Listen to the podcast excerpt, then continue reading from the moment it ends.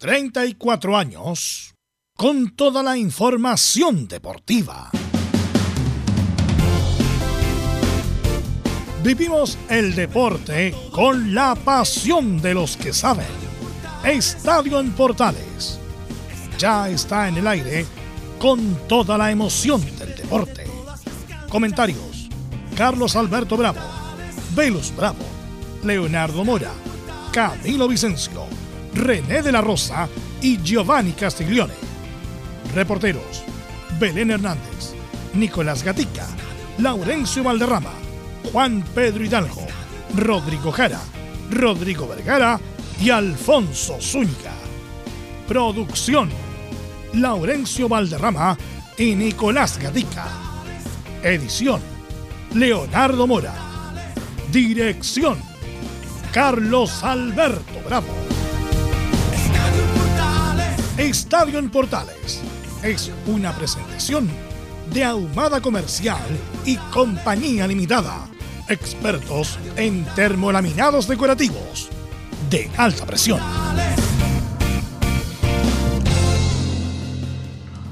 Hola, hola, ¿qué tal? Buenas tardes. Estadio Portales en el aire en la edición central del día 26 del 9 del 2022.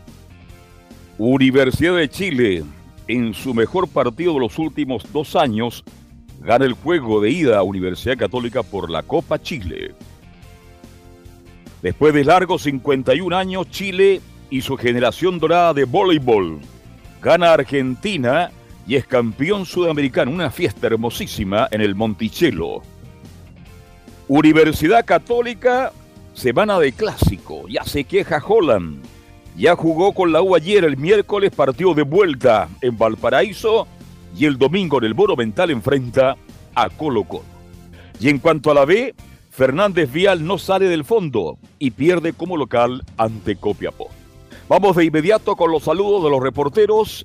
Partimos como siempre con don Nicolás Ignacio Gatica López, que nos va a informar de Colo Colo cómo se prepara ya esta semana para enfrentar a Católica el domingo en el Monumental. Nicolás, buenas tardes. Sí, buenas tardes a la sintonía de Estadio en Portales. En la jornada de hoy revisaremos lo que dejó la amistosa de ayer ante Barnechea. Ahí tres tiempos con los goles que marcó el equipo Albo y también cómo se prepara esta semana para enfrentar justamente el domingo 2 de octubre a la Católica, donde puede ser campeón con una preocupación de Gabriel Costa. Tiene ahí problemas a la aductora, hay que ver si se recupera. Ya tiene algunos planes y también desde Ecuador podrían llevarse a Gustavo Quinteros. Perfecto, muchas gracias. Lo comentamos, lo analicé la semana pasada. Ustedes no me dieron mucha esférica. Hay rumores que Quintero te llega una buena oferta, muchas gracias y hasta luego. Vamos con Leonardo Isaac Mora con informe de la U de Chile referente a lo que pasó ayer en el clásico universitario. Leonardo, buenas tardes. ¿Cómo están muchachos? Son sonrisas solamente en la Universidad de Chile después de lo que fue el partido de ayer ante la Católica y ahora se preparan para recuperar a los jugadores que físicamente quedaron bien a mal traer eh, después eh, del partido del cuadro, ante el cuadro de la franja. Así que vamos a escuchar la palabra del técnico Miranda y obviamente la información de lo que dejó el duelo ayer en un repleto estadio de Santa Laura, Universidad SEC, como no pasaba hace mucho tiempo. El último partido de la Universidad de Chile en la era pandemia, al menos en nuestro país, porque recordemos que el próximo duelo va a ser ya sin público, pero los que vengan ya es con aforo completo, sin problemas en las canchas del fútbol chileno. Esto y más hoy en Estadio Portales Edición Central. Gracias, Leonardo Mora. Y vamos de inmediato saludando a Belén Hernández. Nos cuenta las novedades de Universidad Católica. Hola, hola, ¿qué tal? Buenas tardes. Muy buenas tardes, don Carlos Alberto, y a todos los que nos escuchan hasta ahora.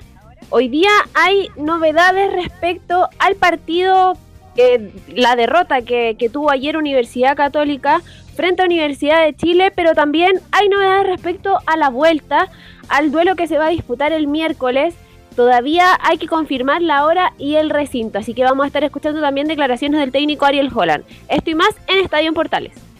Católica sufre con la falta de estadio. Bueno, vamos de inmediato a saludar a don mm, Laurencio Valderrama, no a hablar de las colonias y también de lo que está pasando con tan, tanto con la selección adulta como la, la sub-20. ¿Qué tal, Laurencio? Buenas tardes. Ya estaremos con Laurencio Valderrama. Muy buenas tardes, don Carlos Alberto, para usted y para todos quienes nos escuchan en Estadio en Portales. Estaremos, por supuesto, en el eh, con las informaciones desde la selección chilena, con un Eduardo Berizzo que confirmó la baja de Charles Arangui para este compromiso. Eh, entre otras noticias importantes que ya iremos repasando para esta previa del amistoso donde, ante Qatar, donde buscará su primer triunfo luego de la derrota, sobre todo ante Marruecos, tan dolorosa del día viernes. Y también en las colonias tenemos con la Unión Española y, viendo cómo el cuadro hispano reemplazará Luis Mejía, que sufrió la, rotura del tendón de Aquiles y pierde el resto de la temporada. Ahí eh, veremos la actualidad de la, Unión, de la Unión Española que buscará cerrar. Eh, es, su llave ante Deportes Antofagasta, que ganó la ida el día viernes por 2 a 1, jugará la revancha el martes. Estimas en Estadio Portales. Perfecto, gracias Laurencio desde Cerri. Y vamos de inmediato con nuestros comentaristas. ¿Qué tal Camilo Vicencio? ¿Cómo está usted? Buenas tardes. Muy buenas tardes, Carlos, para usted y todos los auditores de Estadio en Portales. Claro, ya después de lo que fue este clásico universitario, también lo que se viene en los partidos de vuelta y lo de la selección nacional. Perfecto, muchas gracias. Está por ahí el profesor René de la Rosa. Buenas tardes. ¿Cómo está, don Carlos? Muy buenas tardes a todos los oyentes de Portales y a todo el equipo. Un agrado escucharlo y estaremos muy atentos a los comentarios de don René de La Rosa. ¿Qué tal, Velo? ¿Cómo te va? Muy, pero muy buenas tardes. Buenas tardes a todos los amigos que escuchan. ¿Me escuchan bien, cierto? Sí, sí, Extraordinariamente bien. Ya, lo que pasa es que como estuvimos cambiando los equipos entre el Santa Laura y ayer. Eh, sí, pues. Bueno, muy importante lo del boli, después lo podemos conversar, pero también aterrizar el asunto, ¿ah? porque Argentina vino con el equipo sub-23, casi ningún titular, no vino, por ejemplo, su estrella que es Conte, el hijo de Hugo Conte, el famoso mm. voleibolista argentino. Así que aguardar las proporciones, muchachos, está bien. A, nosotros nos cuesta mucho los otros deportes colectivos ganarle a, a, Brasil y Argentina, pero Argentina vino no, con el equipo titular. Y con eso ya dice mucho. No quiero quitarle mérito, sin duda, que fue una fiesta el día de ayer, pero Argentina vino, no vino con el equipo titular. Eso nomás quería decir. Bueno, eh, así que saludamos a todos nuestros compañeros. Saludamos a Emilio Freista también, que está a cargo de la puesta en el aire. Y de un tiempo a esta parte, también Emilio Freisas lee el resumen informativo.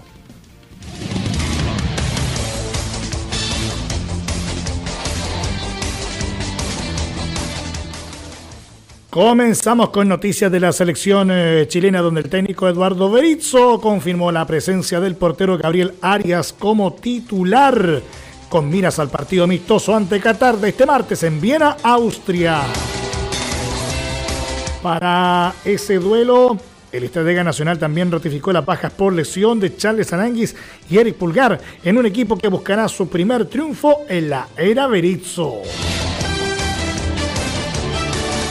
En tanto, la Roja Sub-20 de Patricio Ormazábal venció 3 a 1 a Australia el sábado en la segunda fecha del torneo amistoso Costa Cálida Super Cup en Murcia, España, y tendrá su último amistoso el martes a las 8 de la mañana ante Marruecos.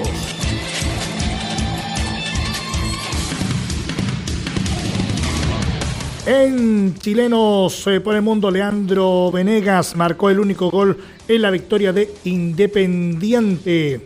1-0 ¿Mm? eh, sobre Newells como local para ubicarse en el decimosexto lugar con 27 puntos tras la fecha 21 de la Superliga en Argentina. En el mismo torneo, Huracán con Guillermo Soto, todo el partido venció 3 eh, a 1 a Banfield como local y se ubica cuarto con 37 puntos, 4 menos que el líder Atlético Tucumán que tiene 41. Volvemos al fútbol chileno, donde Huachipato venció 1-0 a Ñublense en Talcahuano y tomó ventaja en esta llave de cuartos de final de Copa Chile, donde la revancha será el martes en, en el Nelson Oyerson Arena de, eh, de Chillana. Recordemos que el eh, ganador de esta llave se medirá ante el vencedor de la serie donde Magallanes visitará a Cobreloa el jueves en Calama en llave de elenco de Primera B. Precisamente en el campeonato ascenso, Fernández Vial se quedó colista con 24 puntos y en zona de descenso tras perder 2 a 1 ante Copiapó en Concepción. Por su parte, Santiago Wanderers no logró meterse en zona de liguilla tras empatar sin goles ante Deportes Recoleta en Valparaíso. En la tercera categoría nacional, San Marco de Arica se coronó campeón de la segunda división profesional pese a perder 1-0 ante Deportes Limache en Quillota y logró el ascenso a Primera B tras un año. En noticias del tenis, Alejandro Tavilo subió cuatro puestos al lugar 66 del ranking ATP, mientras que Cristian Garín quedó 79 y Nicolás Jarry en el puesto 111. Además, el mismo Nicolás Jarry se metió en el cuadro principal del ATP 250 de Seúl tras vencer al estadounidense Alexander Kovacevic por 7-6 y 6-3. En la Labour Cup que se desarrolló en Londres, donde se retiró Roger Federer, el team resto del mundo se coronó primera vez campeón de este torneo luego de vencer 10-8 al Team Europa.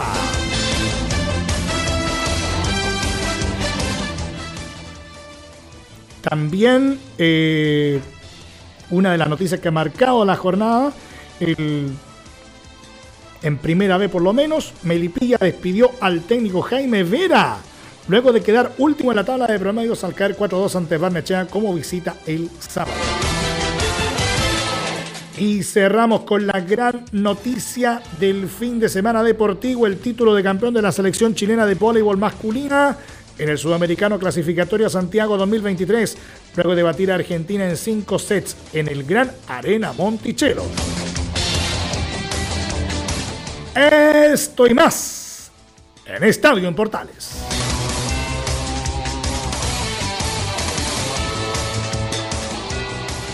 En Estadio en Portales revisamos las polémicas de la semana. Junto al ex juez FIFA, René de la Rosa.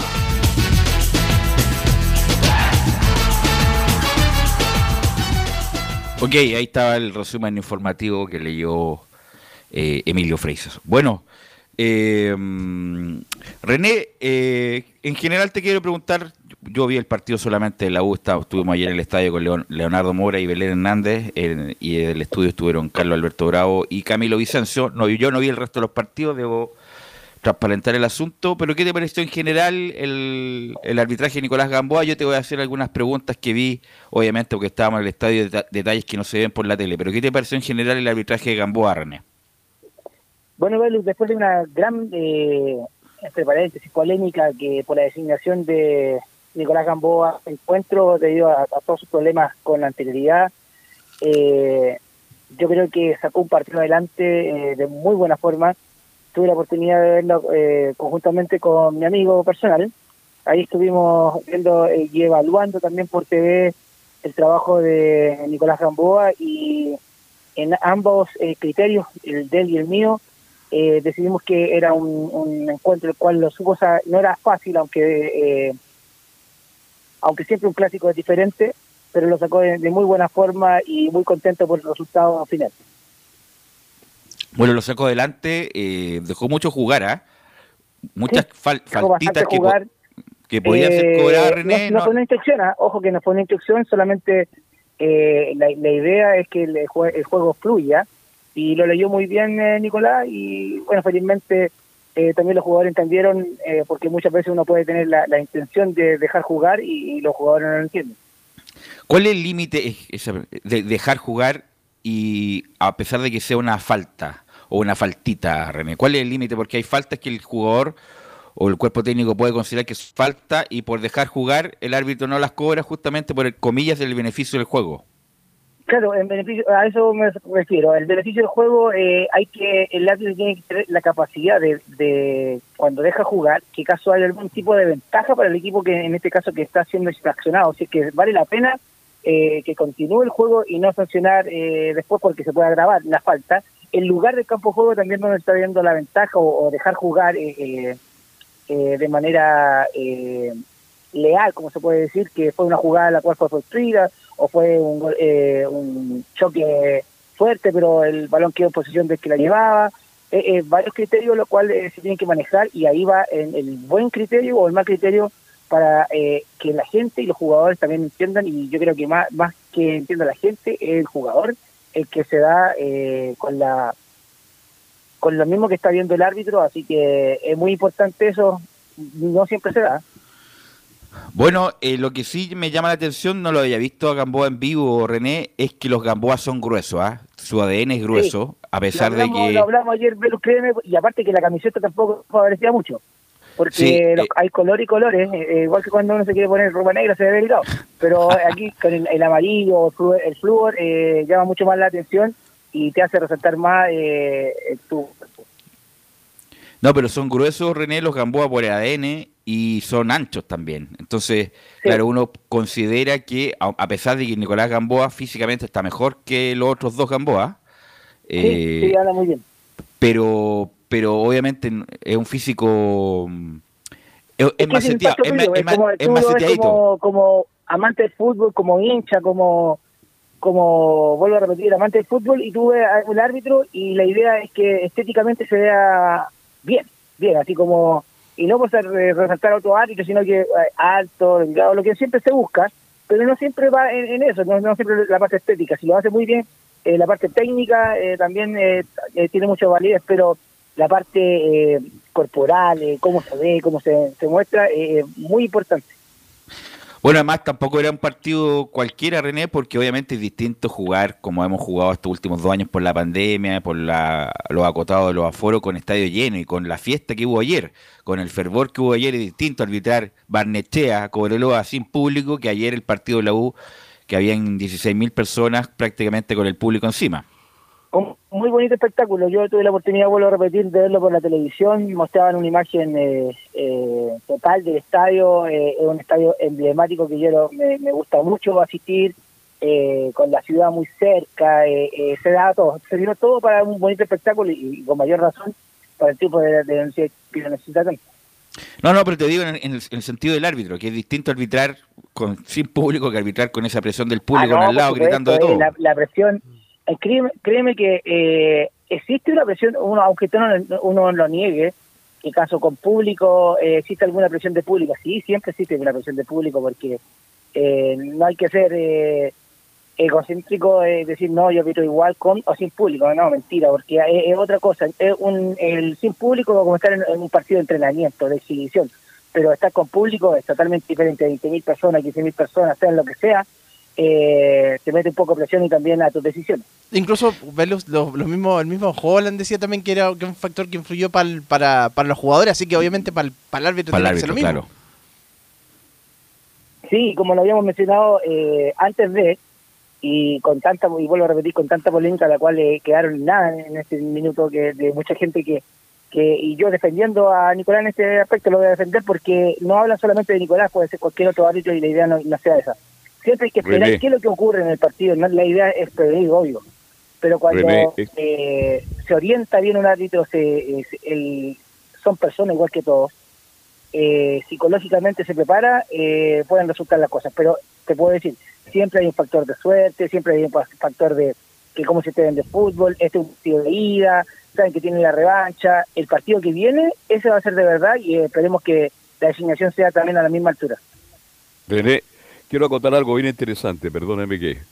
Pero cuando hay colaboración, cuando hay colaboración de los jugadores, los partidos se pueden sacar adelante. Ayer hubo mucha fricción, pero no hubo reclamo. Incluso cuando había un golpe, un jugador de la U a, a Católica o viceversa, habían disculpas mutuas. Los jugadores colaboraron y eso ayudó muchísimo, más allá de lo bien que arbitró el señor Gamboa. Y usted eso lo sabe. Si no hay colaboración de los jugadores, se complica cualquier partido. Por supuesto, Juan Carlos, eh, eh, es fundamental eh, la mentalidad del jugador a que se enfrenta. Y vuelvo a repetir, por amante del fútbol, yo lo digo, ni sin quitar de medio a nadie por el partido de ayer, los jugadores igualmente saben que tenían la revancha con tienen la revancha de jugar otro partido de vuelta y también eso ayuda bastante. Así que sin quitarle mérito, pero no es nada menor que tengan la revancha y el partido que viene ese sí va a ser totalmente diferente, recuérdenlo no.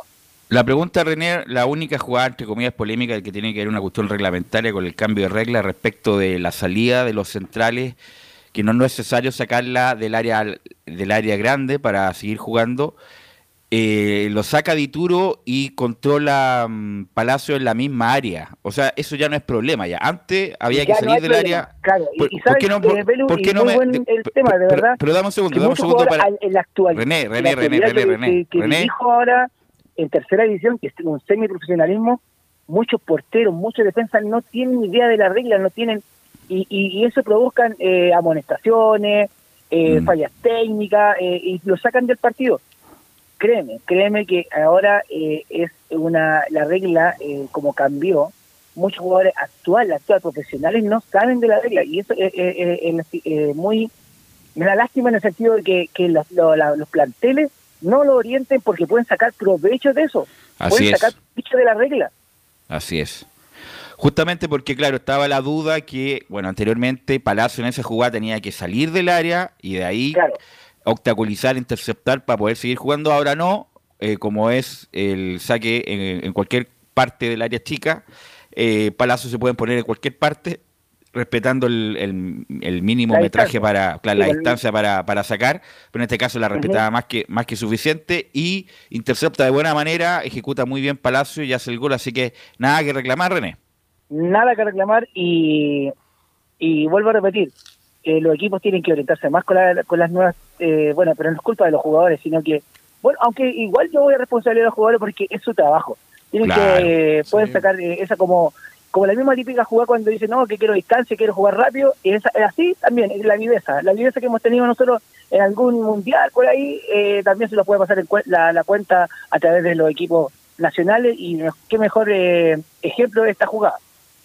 La otra, René, es el límite de las conversaciones entre los técnicos o el ayudante técnico con el cuarto árbitro. O sea, le reclaman todo el cuarto árbitro, en este caso era Carvajal, la, señorita. María Belén Carvajal. Eh, María Belén Carvajal. ¿Cuál es el límite? Me imagino, porque en el sentido de que el cuarto árbitro, oye, están hinchando mucho estos dos muchachos, voy a decirle al árbitro que, lo, que le haga una reconvención, porque a la próxima amarilla o roja ¿Cuál es el límite, René, de la, del diálogo entre, el cuarto árbitro y no hay, los No hay un límite, en realidad, porque si un... En este caso, no porque haya estado María Belén Carvajal, que eh, es mujer como cuarto, eh, dejar algún límite, no, porque lo mismo que estuviese cualquier eh, árbitro de, renombre o, desconocido, porque el respeto es el mismo para todas las personas. Pero a lo que voy yo es lo siguiente. yo voy a dar algo, un lo que yo hago internamente cuando eh, arbitraba, ahí la indicación que se le da al cuarto. Manejar las, las bancas en este caso, eh, y si hay que expulsar, por ejemplo, eh, en algún minuto, no, a mí no me, no me sirve, por ejemplo, expulsar a un técnico a los 90 minutos, a los 90, a los 90 más uno.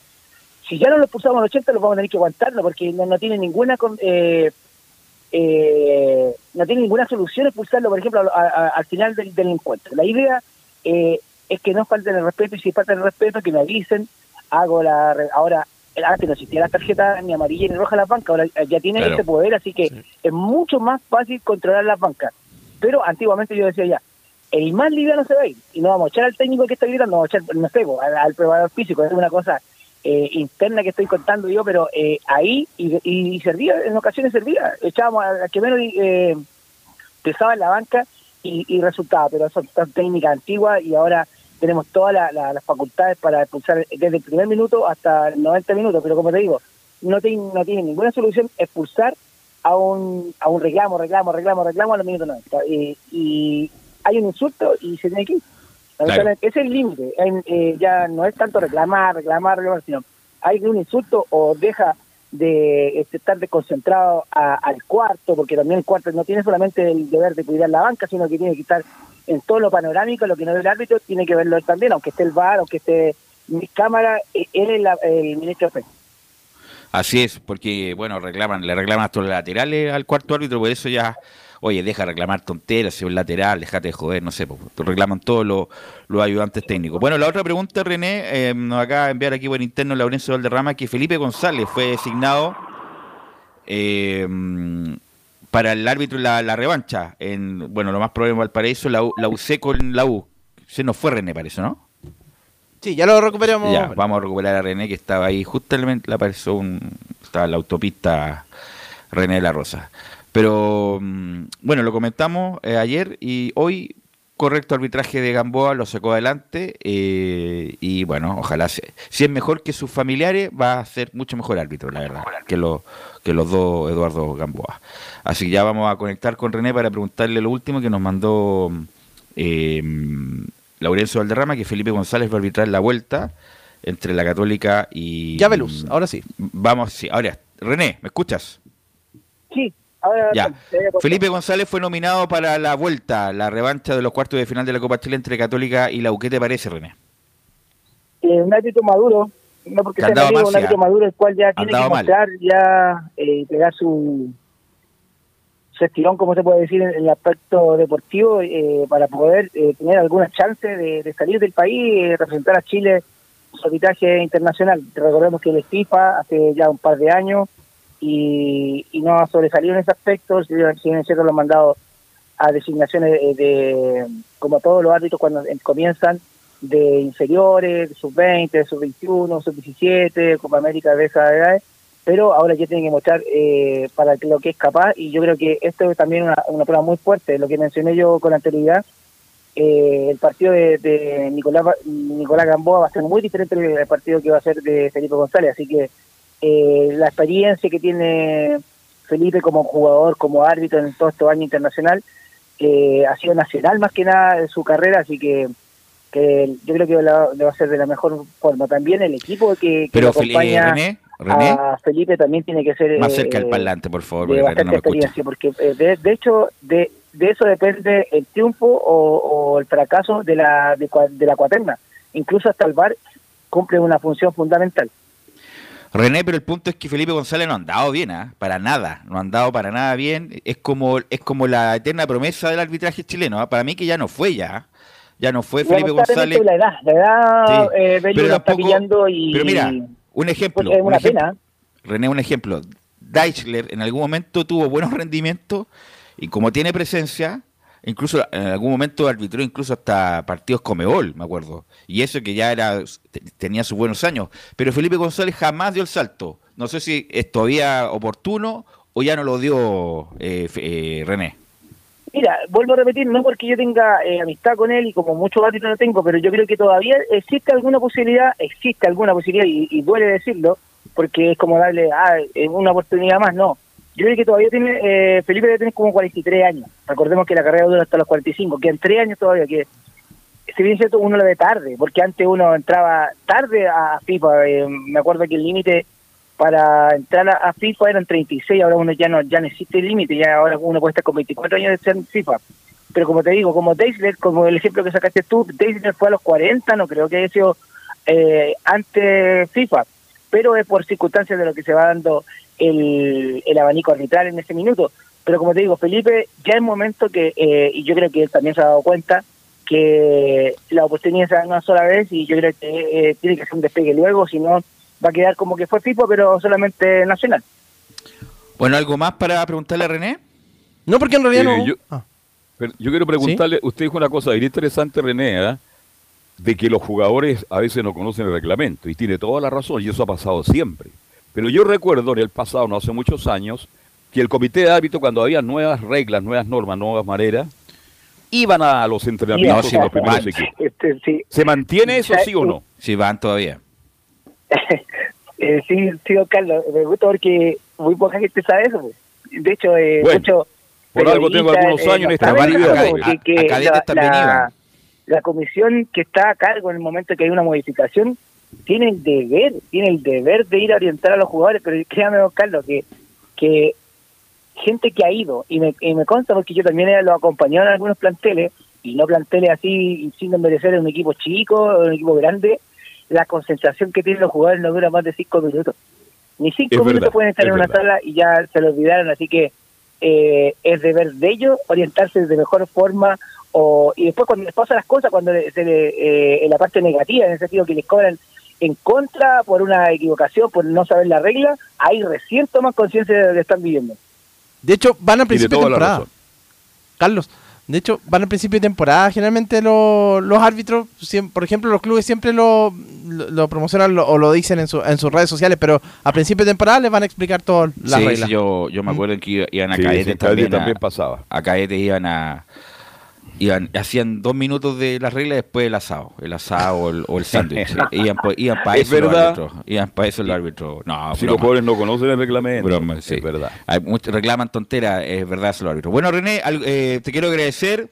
Eh, buen partido de Gamboa, insisto, mejorar la parte física. Yo sé que él tiene una parte genética que es, le permite a lo mejor no estar más ceñido como por ejemplo René de la Rosa pero pero hizo, pero hizo, un buen un buen arbitraje tiene que cuidarse con mayor razón de lo que se alimenta para no sé por algún futuro ser árbitro internacional así que gracias René nos escuchamos el miércoles un saludo a todo el equipo a todos los oyentes y estamos escuchando lo que era el día miércoles buenas tardes Gracias, René. Ahí estaba René con las polémicas de la fecha, analizando en particular el arbitraje de Nicolás Gamboa. Vamos a ir a la pausa y volvemos con todo el informe de lo que dejó el partido de ayer entre la U y la Católica.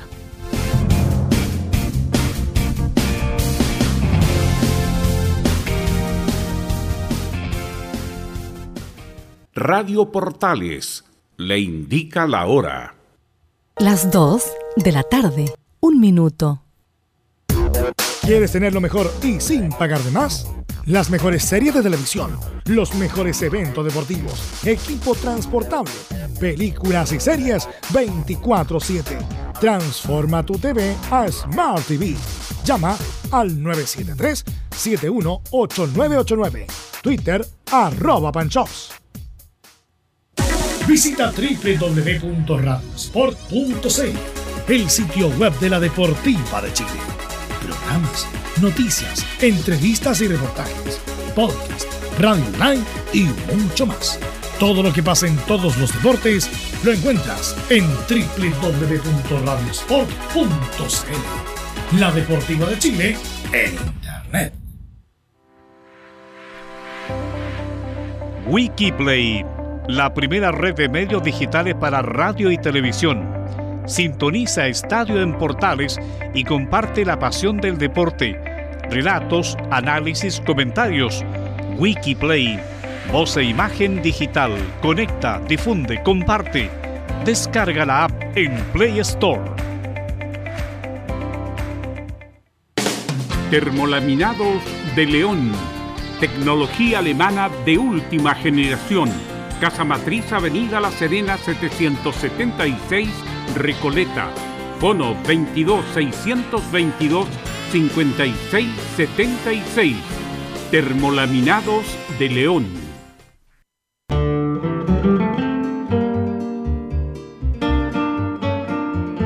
Nada más hermoso este mes que acercarse a la guitarra. Por sus cuerdas anda la historia patria, el canto de sus hijos, la esperanza de muchos. Todo cabe en esa caja soñadora. Radio Portales, en tu corazón, la primera de Chile, en el mes de la patria. Entre Marco Grande y Marco Chico, media vuelta y vuelta completa. Escuchas Estadio en Portales, en su edición central. La primera de Chile, uniendo al país de norte a sur. Ok, ya estamos de vuelta para seguir haciendo Estadio en Portales. Y vamos a ir con don Leonardo Mora para que nos informe de todo lo que dejó el partido ayer, los testimonios de Miranda, la ratificación de parte de una directora que Miranda va, sigue hasta fin de año. Así que después vamos a comentar, después del informe de Leo Mora, le vamos a la bajada con Camilo y Carlos Alberto el partido de ayer, pero vamos con el informe que nos tiene preparado Leonardo Mora. ¿Cómo están muchachos? Bueno, hace semanas, meses que la Universidad de Chile no tenía un partido, incluso años podríamos decir, que no tenía un partido tan claro como el que tuvo el día de ayer en el Estadio Santa Laura ante la Universidad Católica. Un eh, técnico, Sebastián Miranda, levanta muertos, como se ha hablado en parte de la prensa durante estos días, después de lo que hizo en la cisterna ante Palestino y ahora ante el cuadro de la franja pero obviamente también lo miran con mesura porque saben que la Copa Chile es un tema aparte del momento bien distinto que viven en el torneo local, donde Audax Italiano el próximo lunes es el rival a vencer para escaparse de la zona de descenso. Pero bueno, este respiro que llegó en Copa Chile le viene muy bien a esta Universidad de Chile eh, que vio a todos sus jugadores, a todas las piezas funcionando de manera correcta. Yo creo que no hay ningún jugador como punto bajo de los que partieron en la oncena inicial Eh, no obstante, cuando se hacen los cambios ya en el segundo tiempo, quizás se ven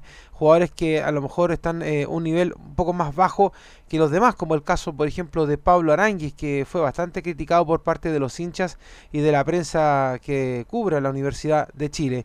Pero bueno, escuchemos lo que dejó este partido, la algarabía, la fiesta azul que hubo en las tribunas, en el estadio, que fue mucha alegría. De hecho, la salida del equipo a la cancha fue acompañada por la hinchada de lavar los de abajo y los presentes ahí en todos los sectores con globos, con artificio, con lienzos, todo muy bonito.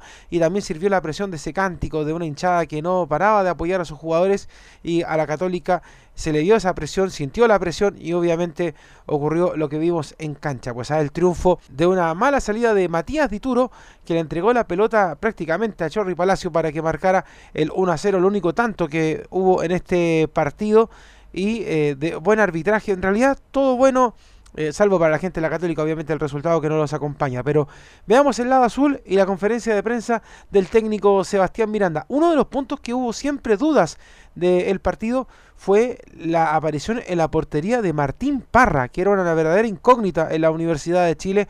Y esta es la reflexión que saca el técnico Miranda respecto al golero de la Universidad de Chile.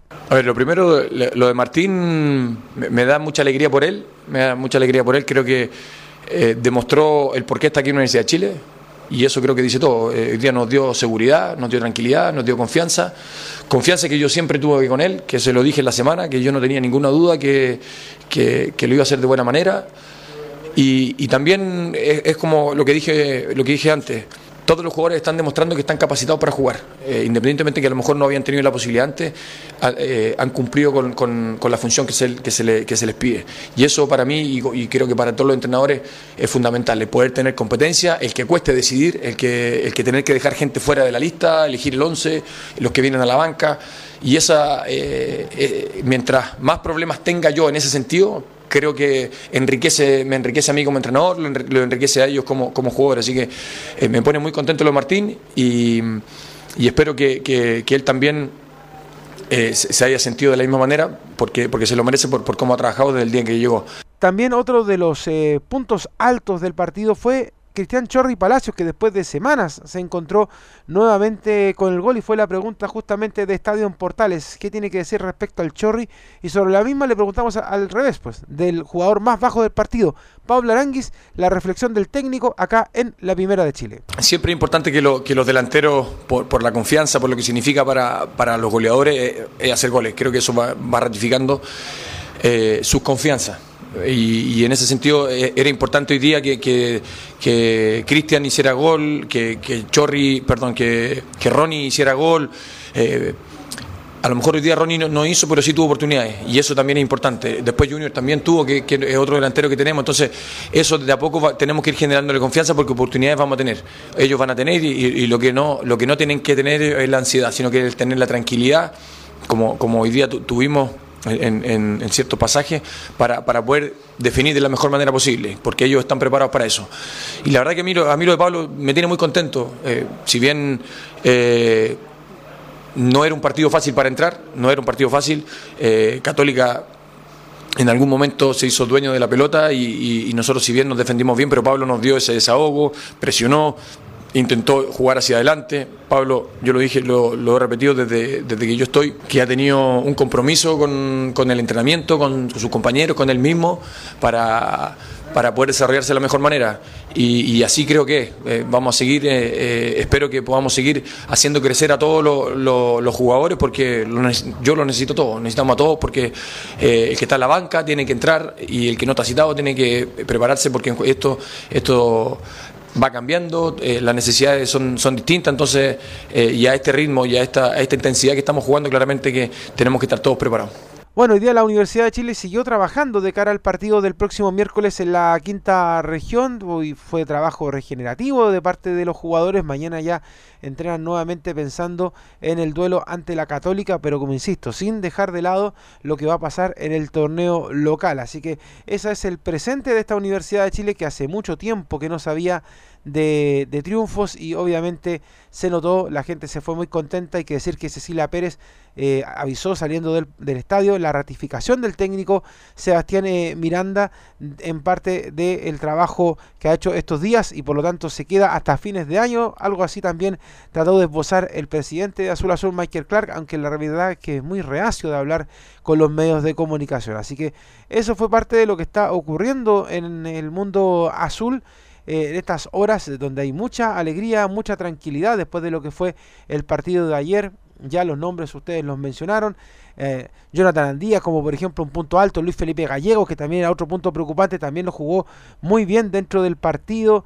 Eh, Pepe Castro, que era una preocupación por la banda izquierda, también lo hizo muy bien en el partido. Así que la verdad, eh, ojalá que la Universidad de Chile mantenga el juego en todas sus líneas como lo hizo en el partido de ayer, en el partido del próximo miércoles, principalmente en el partido ante Audax italiano. Así que esa es la información de la Universidad de Chile en esta jornada y como siempre a la mesa el comentario, las eh, reflexiones que dejó el técnico Miranda acá en la primera de Chile.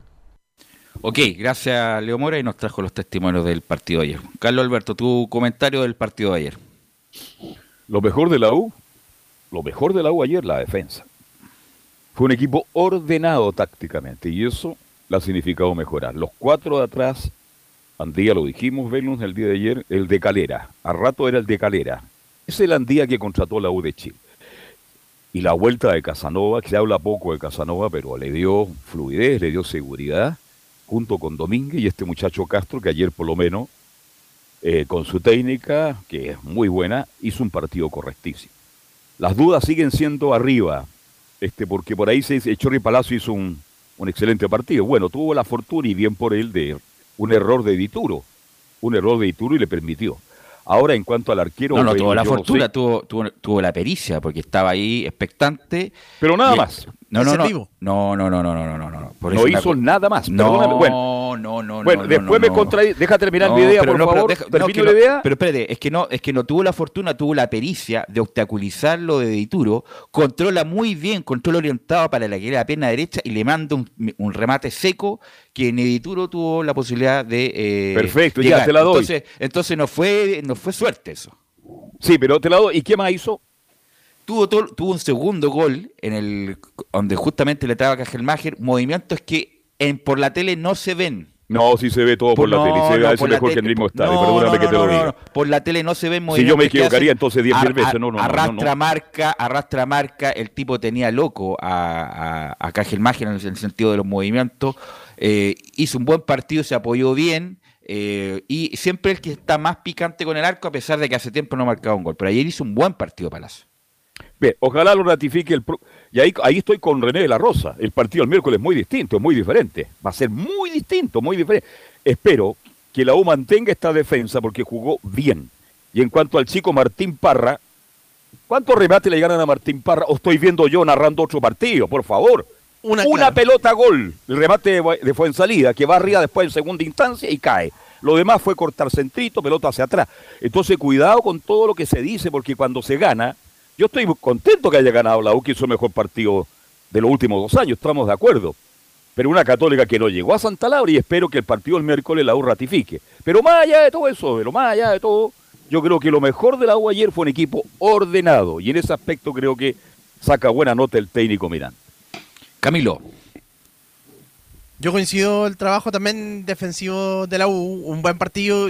Y bueno, y destacar los primeros 20 minutos de ese primer tiempo donde salió a presionar a la Católica. El equipo cruzado no pudo eh, cruzar a campo contrario. El equipo no pudo ir al terreno al terreno contrario y ahí lo, eh, producto de la presión y, ahí eh, en eso coincido también con, con lo de lo de Palacio estar de estar atento de estar ahí bien cerca del, o, del área eh, para justamente para recuperar esa, esa pelota. Pero, pero buen trabajo de, de, la Universidad de Chile en general.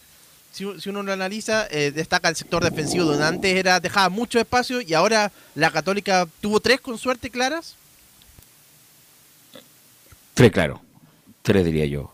Tres. Eh, mira, respecto de lo de Parra, que es un correcto arquero, nada más, un correcto arquero, pero hay que contextualizar, pues viejo, si esto tiene un contexto. Parra, ¿cuándo había jugado con un público así en su vida? ¿Cuándo? A ver, ¿alguna vez ha jugado así? No. Yo creo que nunca ha jugado con el público en su vida. Entonces, cada, cada cortar de centro, el muchacho me imagino que iba nervioso y no se le soltó. Estamos pidiendo lo mínimo, pero no se le soltó. Él lo juega con los pies cada vez que se entregaron atrás y jugaron mucho con él con los pies. Reventó bien y tuvo una tapada de Orellana que estuvo bien. Ya, se lo dejo ahí. Obviamente que él no el titular, cuando llegue Campos va a retomar. Desafortunadamente no alcanza a llegar para el, partido de, de la Católica de la Vuelta. Pero independiente que la U quede eliminada el próximo miércoles, lo dije ayer, lo importante para la U este partido de ayer es la moral. La moral de que la U puede, que la U con este actitud puede competir. Eso es lo más importante. Incluso antes de la semana anterior decíamos que, lo, importante para la U es no hacer el ridículo como lo hizo con la Católica en el Nacional. Bueno, no solamente no hizo el ridículo, sino que compitió y por medio momento superó a la Católica. Superó a la Católica y tiene razón Jola, en una cancha que no estaba tan buena, con un clima espectacular, la gente apoyando y justamente atenuó todas esas diferencias con eh, lo que hizo la U. Muy bien Nero Domínguez, gran jugador, ojalá no sea importante el problema muscular que tiene Nero Domínguez, muy bien eh, Casanova, los dijimos, son dos centrales profesionales del fútbol profesional, no son amateur, como en este caso de los dos Tapia, a excepción de Bastián, que yo creo que tiene más cualidades que Ignacio. Ignacio Tapia es un central amateur. Eh, bien Castro, bien Castro que no salió de su zona, y, bien lo que hizo mm, eh, Miranda, que en vez de ir a buscar a Isla, lo esperaron. Lo esperaron Castro en, su parcela, y delante de él, eh, este muchacho gallego, que a pesar de que perdió algunos balones, tácticamente fue importante en cuanto a los movimientos porque siempre estuvo delante de eh, Castro para que Isla no hiciera el 2-1 o, no tuviera doble marca. Muy importante. Eh, ¿Qué decir de Poblete? Gran partido, luchó, metió, a lo mejor si hubiera tenido un poco más de eh, precisión a la hora de apoyar, a lo mejor no estaría aquí en Chile. Buen partido Ojeda, a Sadi, como estaba de espalda, le costó un poco, pero siempre cuando tenía la pelota, eh, como que vulneraba a, a, sobre todo, que bueno, después lo vamos a hablar de Saavedra cuando nos informe Belén.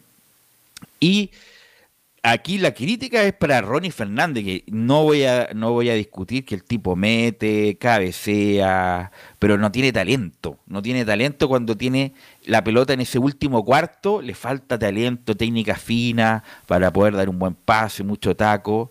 Eh, entonces ahí le falta a un hombre más talentoso como Gustavo Canales o como el mismo, a pesar de que no era talentoso, pero era muy práctico, como Larry Bay. Por ejemplo, eso no lo tiene eh, eh, este muchacho Ronnie Fernández, que, insisto, pelea, la lucha, pero le falta esa, esa técnica fina en el último cuarto. y del resto, bueno, que entró, por ejemplo, Junior Fernández que se puede discutir mucho Junior Fernández, pero ayer entró, entró bien Junior Fernández.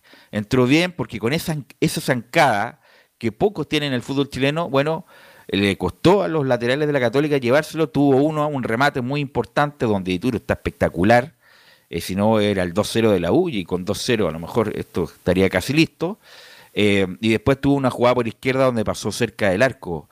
Lo de Arangui, mm, más dudas que certeza le da a los Arangui y el resto fueron eh, más bien eh, cambios por, por problemas físicos, también por famosa la regla del, del sub-21. Entonces, independiente de que la U puede quedar eliminado el miércoles, Católica puede ganar 3-1 el partido con Valparaíso, y hay que recordar que la U tiene la batalla con Audax el próximo lunes en, ese mismo estadio, es la moral que la U puede que la U con lo que tiene puede mejorar un poco más y zafarse el descenso y no y no estar sufriendo hasta la última fecha. Entonces con los con los nombres que la U tiene, con estos mismos titulares, más lo que puede aportar Campo y lo que puede aportar Osorio, la U debería, Camilo, eh, no sufrir tanto, a pesar de que va a sufrir igual, porque ya no quedan, quedan muy pocas fechas. No debería sufrir mostrando este, este, este juego y ahí qué importante el cambio, un entrenador que que realmente le dio y que, realmente le está dando otro. A ver, ordenó al equipo y a margen la recuperación también de, de los jugadores que, que, era importante en la zona en la zona defensiva y con eso ya, ya podía ya podía salir. No era tan malo, claro, casi que el primer semestre los jugadores que estaban en el sector defensivo no ayudaban. Pero mira, hay que recordar que la U jugó prácticamente rueda y media con los dos tapias. Jugó con los dos tapias. Entonces, ¿cómo.? Eh, es distinto una cosa de ponerle el cuerpo Casanova y sobre todo que marcó muy bien Nero Domínguez a, a, este muchacho San Pedri, que cosas que no se ven en la tele. Esas cosas no se ven en la tele porque la cámara está por el otro lado. Entonces, cómo lo toma, cómo lo anticipa, cómo le pone el cuerpo, etcétera, etcétera. Es muy importante lo que hizo Neri Domínguez, que me parece que eh, va a ser figura en el corto plazo Neri Domínguez. Así que vamos a ir con la otra vereda, vamos a ir con la otra vereda, Belén, para ver qué novedades nos tiene la Católica. Bueno, lesionado eh, Mager y a pesar de que está parece disponible y lo más probable es desgarro, Belén, de Pinares para lo que queda de campeonato, Belén. Sí, Belus, eso lo íbamos a recalcar ayer, porque la única baja que tenía el técnico Ariel Holland era Cristian Cuevas, y ahora para el partido de este miércoles y para posiblemente para el partido del domingo por el campeonato y ante Colo Colo en el Monumental, tendría dos bajas más, que sería la de Gary Kajelmacher, que se fracturó un dedo de una mano, y el desgarro de César Pinares, que lo dejaría fuera alrededor de un mes. Pero todavía hoy era el día donde se tenía que hacer exámenes y todavía no hay eh, comunicado oficial de aquello, por cuánto tiempo va a estar fuera el proceso de recuperación. Y en cuanto a Gary, debería mm, tendría que entrar a, operarse. Así que, pero el cuerpo técnico espera que no sea una baja para este miércoles ni tampoco para el domingo, pero todo depende del, jugador y cómo se sienta también. Bueno, eh, esa es la pregunta. Igual lo mismo que con la U, Camilo Carlos Alberto, ¿en qué sentido? La U puede tener varias bajas. Eh, salió Gallego con problemas musculares, eh, el mismo Neri Domínguez, Ojeda. lo importante para la U, bueno, obviamente hay que jugar el partido y tratar de jugarlo con la mayor seriedad posible, pero si hay jugadores con, con riesgo de jugar algún desgarro, mejor guardarlo. Lo mismo que la Católica que juega el domingo. No sé cuál el, será el, yo, Si soy técnico, yo elijo el partido de la U Auda. Ese es el partido que a mí me interesa. Y lo dijiste muy bien. La, la, U puede perder por goleada con Católica, no pasa nada. Aquí lo que interesa es ganarle a Audax italiano. Y en caso de Católica, la Católica fracó en la Sudamericana, fracasó la Sudamericana y no le queda. ¿Quién le queda a la Católica? Yo creo que el partido Católica es más importante contra la U que contra Colo Colo. Porque si gana Católica y pasa esta llave, puede ser campeón de la Copa Chile. Y ese es un gran logro y le da opción de llegar de nuevo a un torneo internacional. Así que, mira, vamos a ver cómo decían los técnicos. ¿Dónde asume? Yo creo que Holland está, pena, mirando mucho a la U. Y la U, yo creo que más allá, que tiene la obligación, porque es un equipo grande, de hacerle un gran partido Católica, tiene que pensar mucho más en Audax italiano. Belén. Bueno, esa es, la duda también porque Gary Cajelmaje le da bastante confianza al, equipo en general y a la defensa. Ayer, eh, si bien no se vio tan que tuvo un tan buen partido, porque en general no le gustó tanto al técnico el juego que se mostró, no era lo que está acostumbrado a mostrar el equipo de, de Holland, y eh, es lo que más le preocupa, más que la derrota, que fue por 1 a 0, también destacó que tuvieron algunas llegadas eh, eh, no, no tan claras, pero sí tuvo llegadas de gol, las que no pudieron, obviamente, no pudo entrar. Y... Se le cayó ahí un... Parece ahí a Belén. Pero bueno, el nivel de la católica, mm, Camilo, no me gusta saber.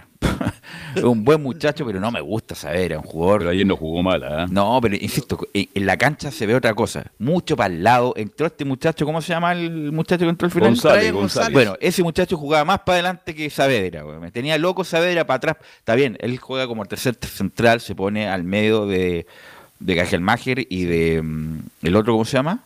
Eh, Ampuero. Ampuero, ya pero Marcelo Díaz tampoco era tan lateral, pues siempre se jugaba un, pase frontal, un cambio de juego, eh, alguna otra cosita. Es muy, elemental Saavedra. Es táctico, sí, corre, sí, pero uno lo tiene que pedir más a un volante central de más moderno, Camilo. No sé cuál es tu opinión, no sé si me estoy siendo muy majadero con, con Saavedra. Es que esa es la, crítica, sí es verdad que juega o juega bastante también con el arquero, con, con Dituro, pero pero sí es verdad que se le ve poco eh, eh, remate hacia, hacia adelante, no tiene, y eso que tiene buena pegada, y, pero no sé por qué no la aprovechan, no la aprovecha eh, Ignacio Saavedra y prefiere jugar para el lado y, para atrás, porque cuando se ha animado le pega bien desde distancia. Una por ejemplo, Esteban Pavé en Colo Colo.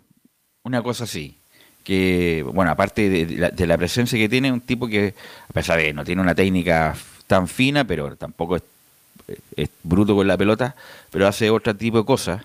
Eh, y Saavedra, bueno, Saavedra y eh, tuvo bajo a Wet, que es un tipo que siempre en los clásicos juega bien. Eh, Pinar era el mejorcito hasta que se lesionó. Eh, Parot eh, fue sobrepasado, sobrepasado el, partido de ayer. y, e Isla, bueno, Isla yo creo que haber dividido de los, los peores momentos de su carrera, porque ¿en qué estadio Isla lo trataron mal alguna vez? En ninguna parte, menos en Chile. Bueno, pues sabemos lo que pasó con la U, con su fallida llegada, que después se supo que fue por dinero, no fue por otra cosa eh, según la tercera, estoy dando la fuente. Eh, bueno, ayer lo trataron de todo a Isla y tampoco hizo un, buen partido a pesar del peso específico que tiene Mauricio Isla. Ahora sí, volvemos con Belén. Sí, ahora, vamos a pasar a escuchar declaraciones del técnico que mencionó ayer y se refirió también a que obviamente no quedó conforme con lo que mostró su equipo en el tema futbolístico más que haya haber perdido por 1 a 0 donde menciona lo más importante para nosotros es seguir sosteniendo un, perdón, donde menciona el estado de la cancha no nos llevó a un partido, nos llevó a un partido de mucha ansiedad. Fueron dos partidos totalmente distintos. Por empezar, el piso de la cancha de, del Estadio Nacional estaba totalmente diferente al de hoy y para nosotros eso nos llevó un partido de mucha ansiedad, de poca posesión del balón de calidad y creo que ahí en el juego directo de la U nosotros no pudimos contrarrestarlo en el sentido de, poder tener una posesión de mejor calidad. Tuvimos la pelota, pero no, no vi lo que el equipo puede hacer, que jugar entre líneas, que desdoblar por, por los sectores exteriores del campo de juego, ni tampoco arriesgar en, pases que pudieran quebrar esas entrelíneas. Entonces creo yo que el partido se fue llevando a un partido directo, que es el partido que a nosotros no, no nos sienta cómodos porque no es lo que nosotros hacemos.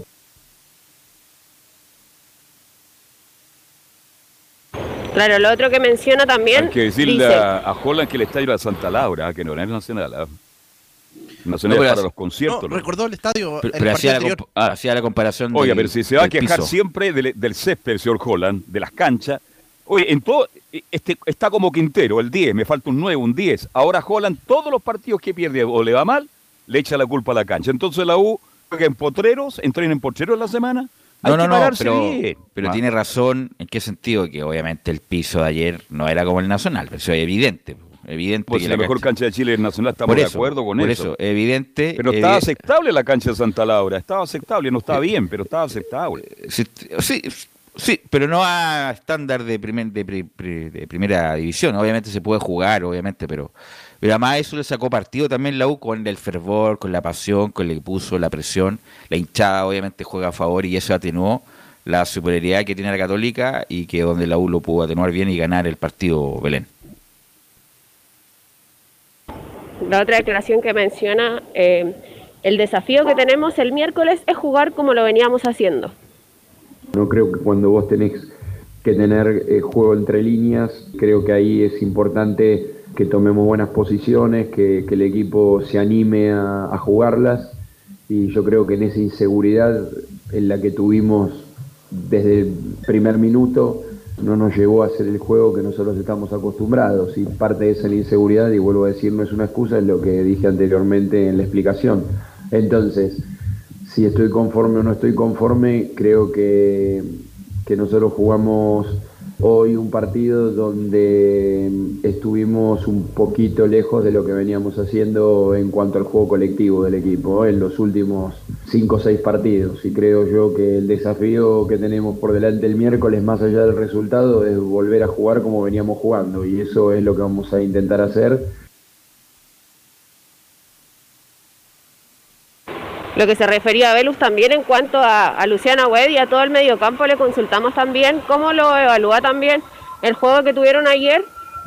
Y dice, en el mediocampo tuvimos que hacer algunos ajustes. En el mediocampo también tuvimos que hacer ajustes, algunos técnicos y, bueno, y conceptuales y también físicos y algunos con el tema de los minutos eh, que hay que cumplir con la regla que ahora es 120 por el tema de los de ambos equipos tienen futbolistas en, en los seleccionados. Así que cuando digo un empate, bueno, creo que con lo justo podría haber sido un empate, ¿no? Y que digo que, que merecimos empatar desde el punto de vista del resultado. A mí lo que más me, me ocupa es que el equipo sostenga la línea de juego que nosotros tenemos y la identidad de juego independientemente de las circunstancias. Y creo yo que, que eso es lo que tenemos que, que, tratar de hacer el miércoles, que la llave está totalmente abierta y tenemos mucha confianza que, que vamos a poder jugar de una manera totalmente diferente. Bueno, y en cuanto al tema de, los objetivos, las prioridades también, si es que se cambian ahora, también le consultaron, porque es el primer partido de Copa Chile que pierde en este en esta temporada. Universidad Católica había sido triunfos con Unión San Felipe, con el Audax Italiano y, el, ahora con, con, Universidad de Chile que cae en este partido, en este primer partido de ida. Todavía les queda la vuelta y dice la llave está abierta, pero se refiere también en cuanto a los objetivos y las prioridades que tendrá de aquí en adelante con el equipo? Con respecto a las prioridades, bueno, yo creo que nosotros las cosas tocaron así y tenemos que pensarlo en el próximo partido. Después veremos el domingo cómo es. Son dos torneos diferentes y vuelvo a repetirte, tenemos que pensar ahora y enfocarnos solamente en el partido del miércoles. Y después del miércoles veremos cómo quedó la situación y ahí tomaremos las decisiones que tengamos que tomar para tratar de cerrar este semestre y este año lo antes posible de la mejor manera. Ya para ir cerrando el informe de Universidad Católica, hay novedades respecto al partido que son extraoficiales porque todavía, hasta ahora todavía no han confirmado tanto Universidad Católica y tampoco la NFP en, en la programación de Copa Chile. Bueno, va a ser el estadio Elías Figueroa, que todavía está, está puesto, pero todavía dice por confirmar, eh, que todavía tiene que confirmar la presidencia de, allá de Valparaíso, la delegación de, Valparaíso. Ahí, dime Camilo. Sí, que está justo confirmado, ya ahora.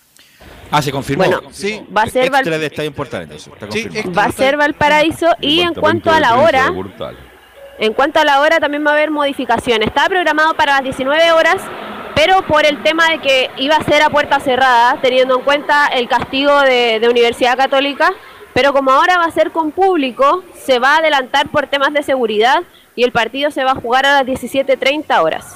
De hecho, está justo confirmado, él dice, lo, lo, por eso te lo, te lo digo, lo menciono Belén, el, por la propia Universidad Católica, en las redes sociales dice que fue aprobado por la delegación presidencial de Valparaíso con la información que tuviste. Bueno, esa cancha tampoco está del todo buena. Fuimos hace poco con la U con Coquimbo, a menos que la hayan mejorado, pero estaba dura la cancha. Dura, los mismos jugadores dijeron estaba muy dura, el bote da, era muy alto en comparación a otras canchas. Así que bueno, ojalá esté en buenas condiciones y se pueda hacer un buen espectáculo, Belén es lo que espera también alguien Holland, porque visitaron el estadio Santa Laura antes del partido de ayer para ver si que podían hacer de locales el miércoles ellos también ahí y no les gustó para nada el terreno de juego y también viajaron a Valparaíso y me parece que eh, tenía las condiciones eh, mejores para él para que pudiesen hacer un buen juego, así que vamos a ver si eso se plasma el miércoles a las 17.30 horas que vamos a estar allá transmitiendo eh, para Estadio Portales.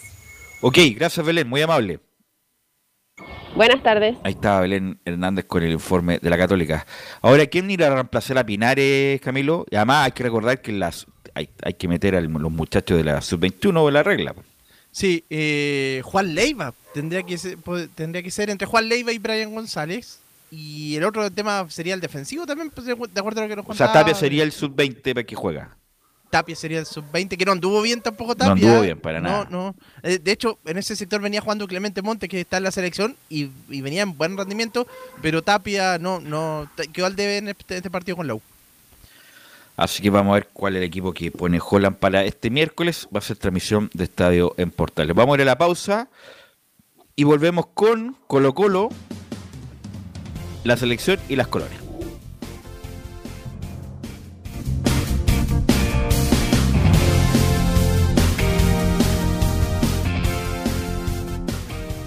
Radio Portales le indica la hora. Las 2 de la tarde, 35 minutos. Lleva al siguiente nivel tus eventos, ceremonias, conciertos y potenciando tu audiencia con DS Medios. Servicio de transmisión de TV en circuito cerrado y vía live streaming HD. Tecnología de punta y un equipo profesional nos permiten realizar transmisiones sin cortes y con la más alta calidad. Cotiza ya ingresando a www.dsmedios.cl. Visita www.radiosport.cl, el sitio web de la Deportiva de Chile. Programas noticias, entrevistas y reportajes, podcast, radio online y mucho más. Todo lo que pasa en todos los deportes lo encuentras en www.radiosport.cl. La Deportiva de Chile en Internet. Wikiplay, la primera red de medios digitales para radio y televisión. Sintoniza Estadio en Portales y comparte la pasión del deporte relatos, análisis, comentarios. Wikiplay, voz e imagen digital. Conecta, difunde, comparte. Descarga la app en Play Store. Comercial IAC y Compañía Limitada. La mejor calidad mundial en laminados decorativos. Comercial IAC y Compañía Limitada es Pertec en Chile, San Ignacio, 1010, Santa Rosa 1779, Avenida Mata 446 y Portugal 501. Comercial IAC y Compañía Limitada es Pertec en Chile.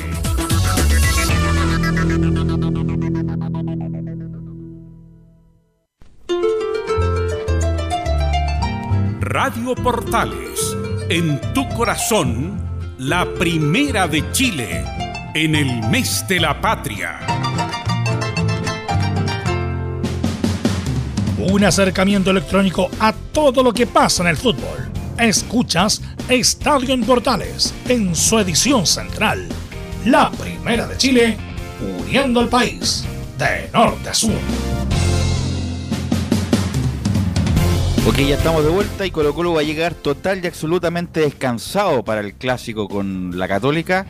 Y las novedades de Colo Colo nos trae Nicolás Gatica. Sí, va a llegar eh, descansado, por supuesto, por estas semanas de para que tuvo tras el partido frente a Cobresal y no haber estado clasificado en esta instancia de Copa Chile. Pero claro, aprovechó esta fin de semana sin fútbol para jugar un amistoso frente a Barnechea. Jugó tres tiempos de, de 40, no, Dos de 30, eso, dos de 30 y uno de 40 minutos fue justamente lo que paró el técnico ayer. Eh, Gustavo Quintero justamente en la, oportunidad ahí frente a Barnecha, un equipo que había jugado el sábado y que jugó ayer domingo frente a Colo Colo con un equipo bastante estelar. El único que no jugó, y como dijimos algo ahí en los titulares en, el inicio del programa hoy, Gabriel Costa por una contractura, más, más bien por una sobrecarga muscular. Hay una fatiga muscular la que lo dejó fuera al uruguayo peruano, al delantero de justamente eh, formar parte del, plantel de Colo Colo que ayer jugó estos tres tiempos frente al conjunto de Barnechea. Ganó 4-2 y sumamos los tres partidos.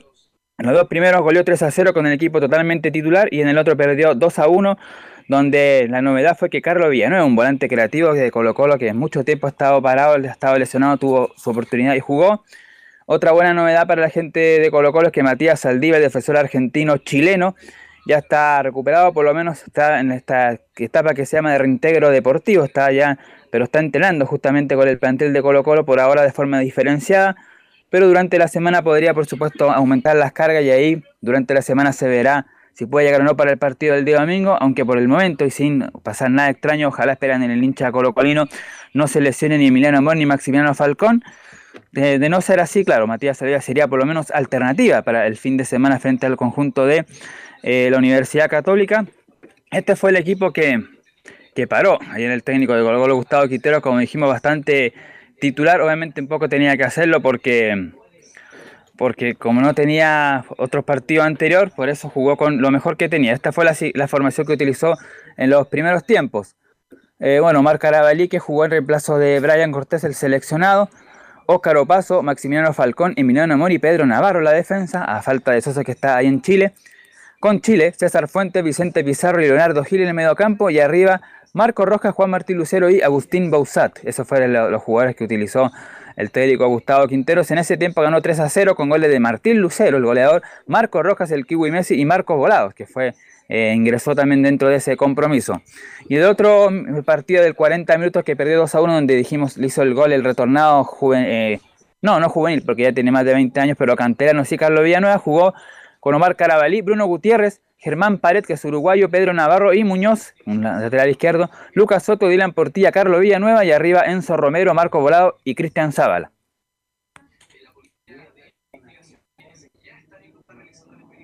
Ese fue el equipo que utilizó eh, estos tres tiempos donde se impuso 4-2 en el global, como dijimos, en el conjunto de eh, Barneche. Así que eso por lo menos fue lo que aprovechó el equipo popular este fin de semana. Ya mm, a partir de mañana martes se comenzaría a ver el tema de la central. Recordemos que pidió un aforo de 40.000 espectadores el técnico colocolino, perdón, el equipo colocolino junto ahí a Daniel Morón que habló la semana pasada refiriéndose a ese tema. Así que bueno, se espera público, eh, estadio lleno el día domingo a las 15 horas frente a la Universidad Católica. Y vamos a ver, pues vamos a ver qué pasa. Colo Colo solamente tiene esta duda de Gabriel Costa, aunque todo dice, todo indica que llegaría sin problemas para el fin de semana. Colo Colo va a estar con equipo titular, titular, por eso, estamos... Eh. Si aquí lo que interesa es que Colo Colo a lo mejor será la opción de ser campeón el próximo día domingo. Va a depender lo que pasa con Ñublense y también qué pasa con Curicó. Ahora, referente a Colo Colo, creo que es el mejor equipo del campeonato. Creo que tiene el título prácticamente en el bolsillo. Y usted me habla de qué. ¿Qué, qué, otra alternativa? Si Colo Colo tiene un gran plantel. Tiene jugadores que no lo ocupan en este instante Así que no va a tener problema para enfrentar a, a Católica vamos a ver cómo llega Católica también, porque si Católica viene de perder con la U va a llegar más motivada también para hacer un buen partido. Pero yo creo, no sé si los panelistas de este programa estarán de acuerdo, pero Colo Colo ya. ¿Cómo podría perder el título Colo Colo? Esa es la gran pregunta. Y la gran pregunta que le hago a Nicolás Catica, ¿qué pasa con Quintero? Porque los rumores ya, ya no son rumores, ya son casi hechos que hay algunas opciones de que Quintero terminado el campeonato empieza a analizar otras ofertas. ¿Pero a dónde? Porque estuvo en México, estuvo un año y le fue mal y se devolvió. Ecuador lo quiere. Ecuador lo quiere. ¿Ecuador quién? Hay un equipo grande, importante. No, el Barcelona, no sé si lo ve. Sí, pero ah. entre Ecuador, yo me quedaría en Colo Colo, entre el Barcelona y Colo Colo. Es que ya pagan un poquito más que acá. ¿Mm? No sé si pagan más. bueno, es que el Barcelona, Barcelona Ecuador siempre ha estado inflado por eh, desde que asumió Juan Isidro Solís, su dueño. Está vivo ese caballero, ¿no? Sí. Eh, no, no, no, no, no. falleció. Bueno, ese equipo siempre ha estado inflado por otro tipo de cosas, no lo vamos a, no lo voy a arreglar aquí porque me pueden después seguir los agentes del Barcelona, pero siempre ha estado inflado respecto de su... Usted dice por el estadio que tiene. No, y sus costos, la verdad, sus costos del Barcelona. No, que el estadio que tiene Barcelona hay, que conocerlo para darse cuenta de dónde sacaron la plata. ¿Mm? Pero bueno, hay que ver si Quintero, porque Quintero, bueno, lo más probable es que salga campeón. Y la idea, si es que sale campeón, que lo más probable Nicolás Catica es que haga un buen plantel. Para ahora sí, y por lo menos clasificar a, la segunda ronda de la Copa Libertadores, Nicolás. Sí, bueno, a la, primera pregunta que hacía Carlos Alberto sobre qué tendría que pasar para que Colo Colo saliera campeón este mismo fin de semana, este mismo domingo, bueno, Curicó juega ante Deportes La Serena el sábado a las 20 horas y Ñublense de Chillán, el equipo de Jaime García, tiene que visitar, no, recibe O'Higgins, los dos son locales y que en cierta forma eh, podrían ganar tanto Curicó como el conjunto de, de Ñublense y ahí Colo Colo, aunque le ganara a la Católica no sería campeón, tienen que enredar puntos estos dos equipos, los dos, ¿ah? ya ganando uno de los dos, Curicó o Ñublense, ya no le sirve a Colo Colo ganar el partido frente a la Católica para ser campeón, pero si pasa eso y si gana el partido partido ante la UC y si no lo gana también, tiene la opción de poder eh, ser campeón del partido frente a justamente el conjunto de Curicó Unido que juega el otro fin de semana también en el estadio Monumental. Así que de igual manera Colo Colo podría ser ahí en el en Macul ganándole a la Cat. Se fue Nicolás ahí, pero... Ah. ¿Nicolás? Se nos fue Nicolás. Está veniendo pila. Ahí se... Ahí estamos. Ahora sí, a ver. Sí, bueno, decía que Colo Colo podría ser campeón ante la Católica o si no frente a Curicó Unido. Son los dos partidos en el estadio eh, Monumental, pero tiene que esperar resultados, que Ñublense y Curicó no ganen, aunque como dijimos, juegan de local y lo más probable es que sigan en Ñublense a O'Higgins y Curicó al conjunto de la Serena, la Serena que está peleando en la parte baja, así que seguramente se van a dar esos resultados. Y en cuanto al, equipo que pretende a, Quintero de Ecuador, no es el Barcelona, sino que es el eléctrico, el conjunto azul MLE, que estuvo Gustavo Quintero, fue campeón en el creo que en el 2013 o 2014 por ahí estuvo en esas temporadas ahí en Emelec y ahí fue campeón Gustavo Quintero, por lo tanto lo conocen. Y esto sería, eso sí, si es que gana un, candidato que está a la presidencia de Emelec, que va a ser el, el 1 de, noviembre, cuando termine el campeonato chileno, al 1 de noviembre va a ser ahí justamente en. En, en Ecuador estas elecciones el conjunto de Melec se llama Carlos Torres, este candidato a la presidencia de, Ecuador, dijo lo siguiente. Gustavo Quintero es una persona muy querida en Ecuador e hicimos un contacto, no hay una propuesta en firme, fue una reunión más informal y las cosas irán avanzando poco a poco y además dice sobre el final, y aquí un poco también pone paño frío porque dice que él va a respetar, dice, es un técnico que dio trufos a, Emelec y como otros hemos hecho contacto pero tampoco ha avanzado el tema porque estamos respetando lo que él está viviendo en Colo Colo. Además dice este, este candidato, sabemos que Gustavo está en Chile, él es muy profesional y para él la prioridad el fútbol chileno y lo que está haciendo en Colo Colo. Así que ahí dice el mismo candidato que por ahora la prioridad de Quintero sería Colo Colo. A menos que sea por otros motivos, como que pasó por Galinde, que se enredó solo por la salida de la U. Pero si el MLE le levanta el técnico a Colo Colo, vamos todos para la casa. Está bien, está bien que sea un equipo grande de Ecuador, pero Emelec no es más que Colo Colo. Cortémosle SEO. Además, ¿Tiene contrato vigente o no? Eh, Quintero, ¿hasta qué año tiene contrato vigente, Nicolás? Diciembre del 2023, le queda un año más. Ya, le queda un contrato. Ya lo renovó. Como, dicen los argentinos, dejémonos de joder. Si, se levanta al técnico de Colo Colo el Emelec, estamos todos mal ahí, Nicolás Gatica. Bueno, y el otro candidato, si es que se cae Gustavo Quintero a Emelec, es también un viejo conocido, por un venezolano que se llama Rafael Dudamel, es la segunda opción que, que, que no me vaya Dudamel mejor. Pues mejor, más, más conocido ahí. Ahora, sí, sí que eso en cierta forma aquí el partido del día domingo. Costa que entrene normal, lo más seguro que sí, que se va a recuperar y va a ser opción el día domingo. Y bueno, también con Matías Saldivia que va a estar ahí como suplente de Emiliano Amor y de eh, Maximiliano Falcón. Por lo menos Colo Colo estaría ahora, hoy día lunes, con equipo completo, obviamente esperando que lleguen los seleccionados, donde está Cortés, Suazo y otros que están allá en jugando con Qatar, van a jugar mañana martes. Y esos muchachos llegarían el miércoles, ¿no? Miércoles en la noche, entrenarían recién el jueves, ya para estar disponible para el partido con la Católica. Gracias, Nicolás. Buenas tardes. Vamos con Laurencio Valderrama que nos va a hablar de la selección, porque ahí se dan muchas informaciones de alineación por las redes sociales. Ojalá que no sea verdad las formaciones, ¿ah? porque la verdad es como que para no indicionarse de nada con el nuevo proceso Laurencio Valderrama. Bueno, ¿qué tal, eh, eh, Velo, muchachos? Bueno, justamente en cuanto a la formación titular, hay un, contexto que básicamente lo explicó el Toto Berizzo en conferencia de prensa. Bueno, vamos a ir igual repasando algunas declaraciones. Recordemos en esta, en esta conferencia previa, los amistosos ante Qatar y suscribiendo que ya pasó el tiempo de lo que ocurrió el viernes, una derrota bien dolorosa 2-0 ante Marruecos, dolorosa más que nada por el juego, donde Chile solamente se generó dos ocasiones claras de gol, el remate de, de Brera Toqueta por el portero y la pelota de Vidal en el segundo tiempo que falta de años, nada más, se generó Chile, por ende Chile completó cuatro partidos sin ganar, eh, cinco, partidos, cinco partidos goles y cuatro partidos la era Berizzo además sin marcar, así que obviamente muy preocupante. Pero lo, que le explicaba, hay un contexto en cuanto al tema de las bajas, o sea, en cuanto al tema de la formación, que ya vamos a repasar antes de ir con las declaraciones, y en cuanto a que Charles Arangui tiene ya, eh, está confirmado que no va, que no va a estar en el partido ante el cuadro eh, de Qatar, eh, tuvo una tendinopatía, eso es lo que explica acá el parte médico de la de, la selección chilena, y lo vamos eh, eh, a leer bien, sino que eh, el tema presentó, digamos, una patología tendinosa que supera los tiempos de recuperación. Es básicamente un problema al tendón de Aquiles que lo, lo explicaba el en conferencia, se resintió en el partido ante el cuadro de Marruecos. Recordemos que no iba a ingresar como titular Charles Arangui, termina ingresando igual y se termina lesionando lamentablemente el príncipe Charles Arangui. También se suma la baja de Eric Pulgar, que también tiene un 15, y e, ellos se suma además a lo de Guillermo Maripán, que también no pudo jugar ni siquiera en el partido ante Marruecos y ya son las tres bajas que tiene el equipo chileno para este compromiso. Y como tiene esas bajas, sobre todo la de Maripán en la última línea, eh, y como también no le gustó mucho al Toto Berizzo cómo jugó el equipo el, el día viernes, y además eh, eh, Qatar juega más bien de contragolpe y no y no elaboración como jugaba Marruecos, la más probable formación sería la siguiente, eh, también con el con el asterisco de que jugó bien Brian Cortés, pero el técnico quiere ver sí o sí a Gabriel Arias en la puerta. Así que la más probable formación para que le repase un muchacho antes de ir con, algunas declaraciones, Gabriel Arias en portería, Juan Delgado como lateral derecho, Gary Medel y Francisco Juan Delgado, disculpa, Juan Delgado fue un desastre.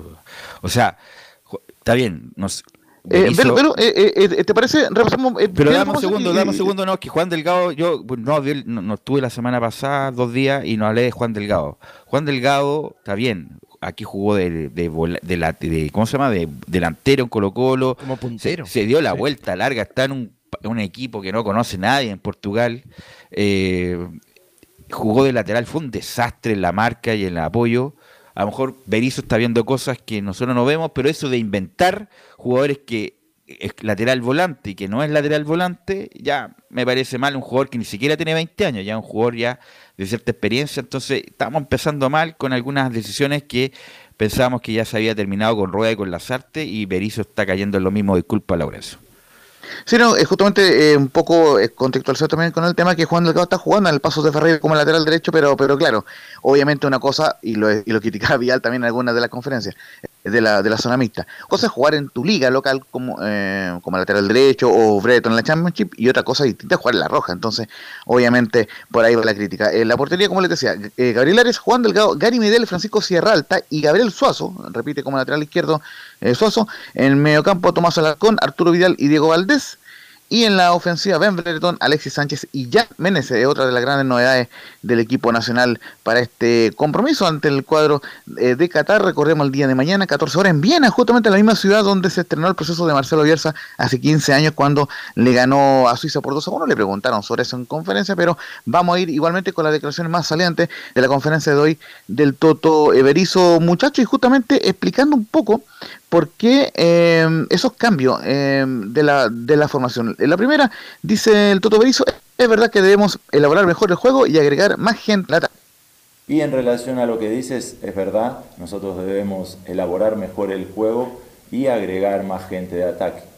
A veces... La palabra del Toto Berizzo en atacar mejor, pero sí que la oferta al pase debe ser más variada y mayor para que podamos tener no solo pases al pie, sino pases al espacio y variar esas situaciones para que el frente del ataque sea mayor. La idea era encontrar jugadas como la que sucede en el minuto 12 que Alexis le juega a Ben y lo deja solo. La idea era que otro volante encuentre esa pelota para habilitar a, nuestros dos atacantes o a nuestros cuatro atacantes con la idea de Delgado y Nayel por los costados no sucedió eso de volante a delantero y sí sucedió de delantero a delantero. Nuestras mejores opciones, son las únicas opciones, fueron esa y la que luego Arturo encuentra a Alexi corriendo hacia adelante en un centro que termina en el travesaño. Debemos aumentar nuestras situaciones y obviamente cuando aumentan las situaciones que el porcentaje cambie y la concretemos. ¿no?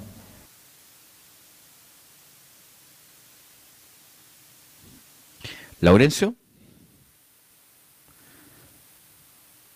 Se nos fue Laurencio, parece, ¿no? No está con usted. No, no, no, no, ya. Está en Cerrillo. Ya. Oiga, eh, volviendo a la selección Belu, tú hablaste Delgado, yo comparto plenamente contigo. Otro que ya basta ya, ¿cuánto? ¿Mesatú? ¿Cuánto se, llama? ¿Ah? Bueno, lleva tres partidos, Mesatú. Mm, pero, lo, pero lo puso por el. Mira, yo responsabilizo a Vinicio, lo puso por izquierda. Todo, todo, el rato enganchando hacia adentro y la, se la pinchaban todo el rato porque los marroquíes tenían un ritmo un gran ritmo, pero, pero la verdad me, me extrañan las formaciones de, de Berizzo. Eh, ¿Y Menezes eh, necesita otra nueva oportunidad, Menezes? Y Menezes, no sé qué está buscando con Menezes. Valdés, eh, también yo, diría, yo, yo pondría a este muchacho Monte, lo pondría en vez de Menezes. Montes, eh, Brereton y Alexis, eh, bueno, Valdés que figura en México, pero en la selección chilena nunca, y, y ese mediocampo entre Alarcón, Valdés, y, Arturo. O sea, el rival es, mucho menor que el de Marruecos, pero, pero bueno.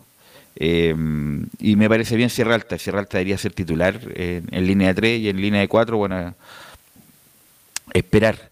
Pero, pero bueno, vamos a ver el, este equipo, a ver si eh, eh, conmueve algo, porque la verdad la selección hace rato que no conmueve nada, es, es como una eterna siesta lo de la selección, ya sea con Rueda, Lazarte y ahora con Berizzo, ojalá nos despabilemos luego porque si no vamos a empezar mal el nuevo ciclo con todas estas dudas y preguntas, Laurencio Valderrama.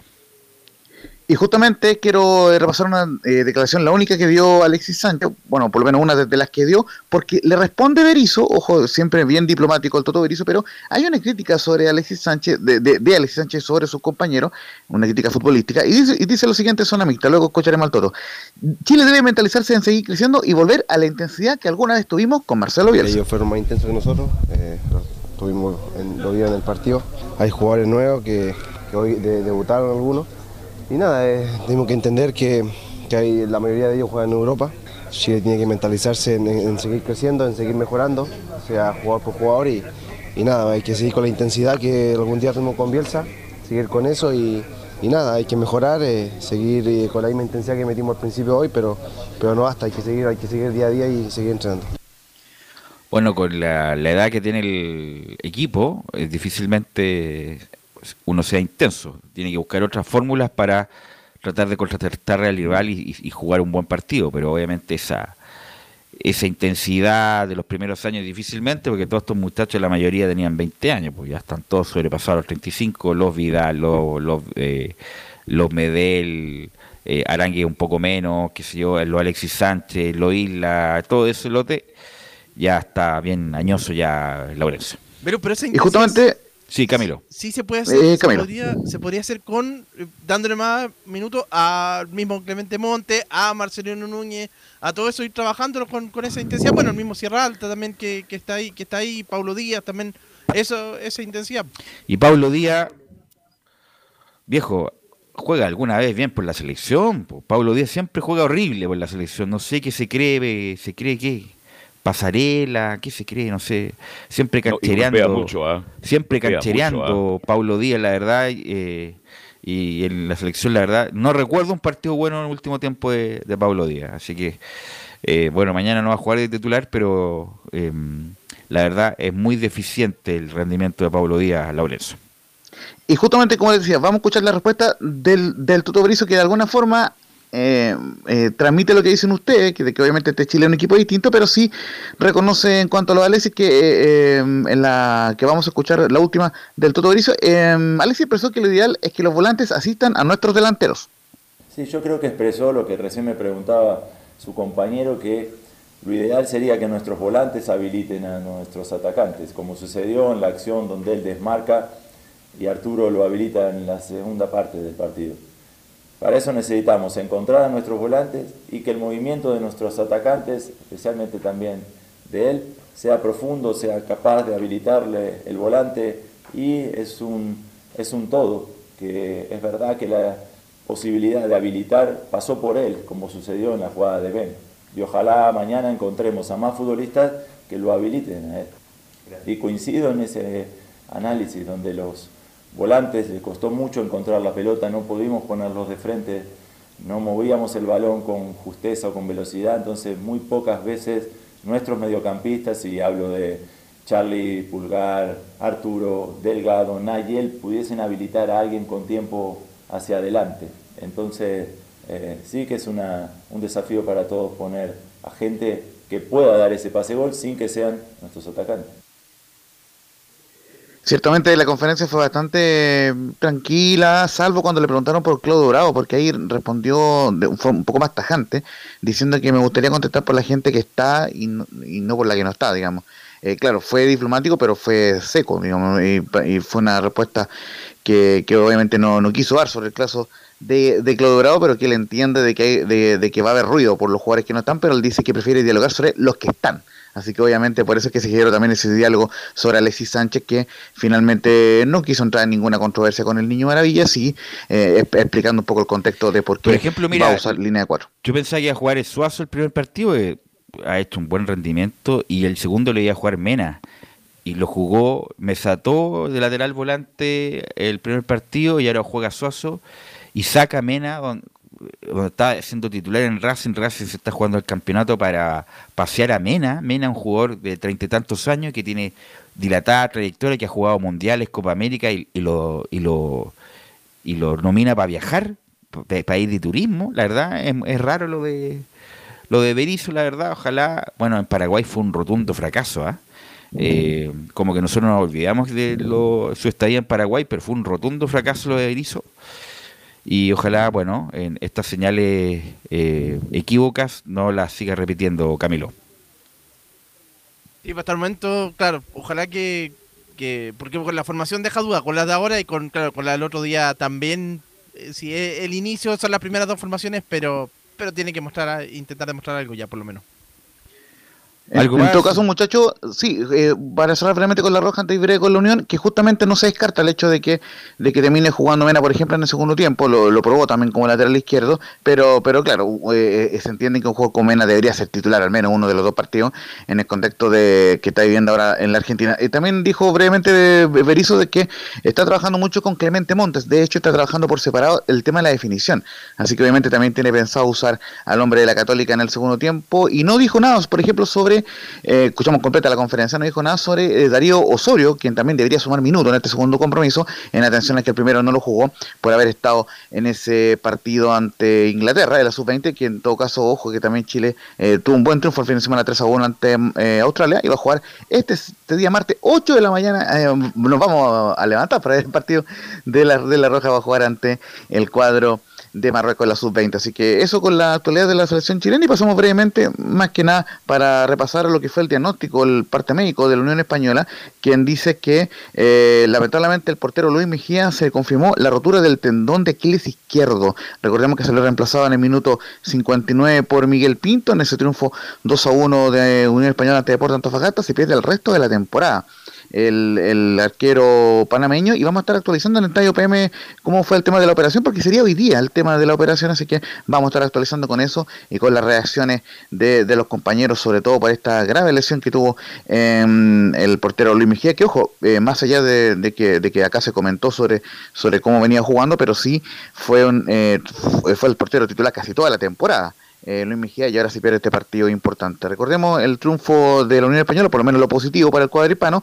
Primer gol en el profesionalismo de Felipe Mazarri, el volante eh, del cuadripano, que fue incluso elegido como la figura del partido por parte de la transmisión oficial. Minuto 12, el, el empate gol de eh, Ariel U Uribe, el gol del empate para el, cuadro de Antofagasta, y posteriormente Octavio Rivero marcó el 2 a 1 final para la Unión Española, que por lo menos, claro, toma ventaja en esta llave ante Deportes Antofagasta, pero eh, tiene que confirmarlo el día martes, el día de mañana a las 18 horas en Santa Laura, ese partido de, de vuelta donde lamentablemente para Unión no va a estar obviamente Luis Mejía y debería ser Miguel Pinto, el portero titular, por fin, dicen algunos. No, Mejía, no, eh, Mejía va a estar seis meses afuera, pues, Laurenzo. Sí, pues, no, no, no, pues, pues eh, eh, por eso digo, hasta el final de, la temporada lo más probable es que Miguel Pinto sea el portero en, el entendido claro, en el entendido de que eh, Chávez todavía lo anillando de a poco, así que Miguel Pinto ocupará el lugar de, de, Luis Mejía, lamentablemente se pierde el resto de la temporada. El buen portero panameño, eh, Velu Camilo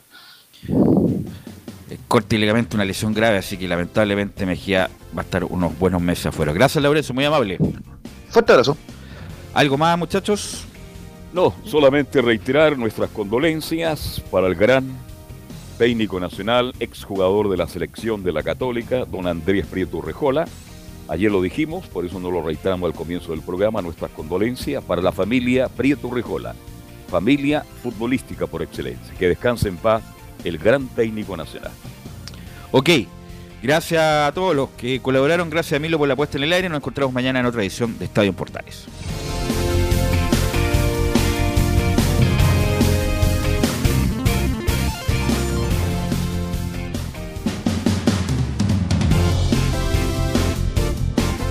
Fueron 90 minutos con toda la información deportiva.